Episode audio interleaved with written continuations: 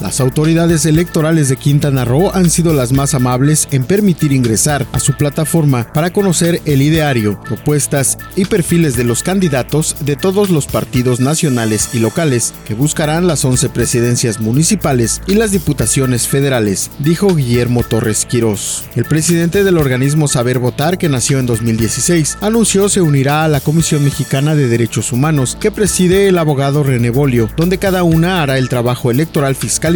al Instituto Nacional Electoral y el Tribunal Electoral del Poder Judicial de la Federación, antes, durante y después de la justa electoral del 6 de junio. En tanto, Saber Votar dirigirá sus esfuerzos con 100 investigadores entre politólogos, abogados y sociedad civil a presentar los perfiles, plataformas políticas y las posturas que tienen todos los candidatos sobre diferentes temas para que el que acceda pueda saber cómo piensa, quién es y qué propone el aspirante a un cargo de elección popular. Esperamos que el próximo viernes la plataforma se encuentre funcionando con toda la información respecto a los candidatos que van por un partido o una alianza en Quintana Roo o si se postularon por partidos locales. Además, que se podrá contar la próxima semana con una aplicación para acceder desde tabletas o teléfonos móviles, adelantó Torres Quirós. Agregó que no solo con la CMDH se ha firmado un compromiso de observadores, sino que también hay otras organizaciones como Observación o Poder Ciudadano, entre otras, quienes cuentan con la debida acreditación ante el INE y los institutos electorales de las demás entidades federativas donde se llevará a cabo la justa electoral.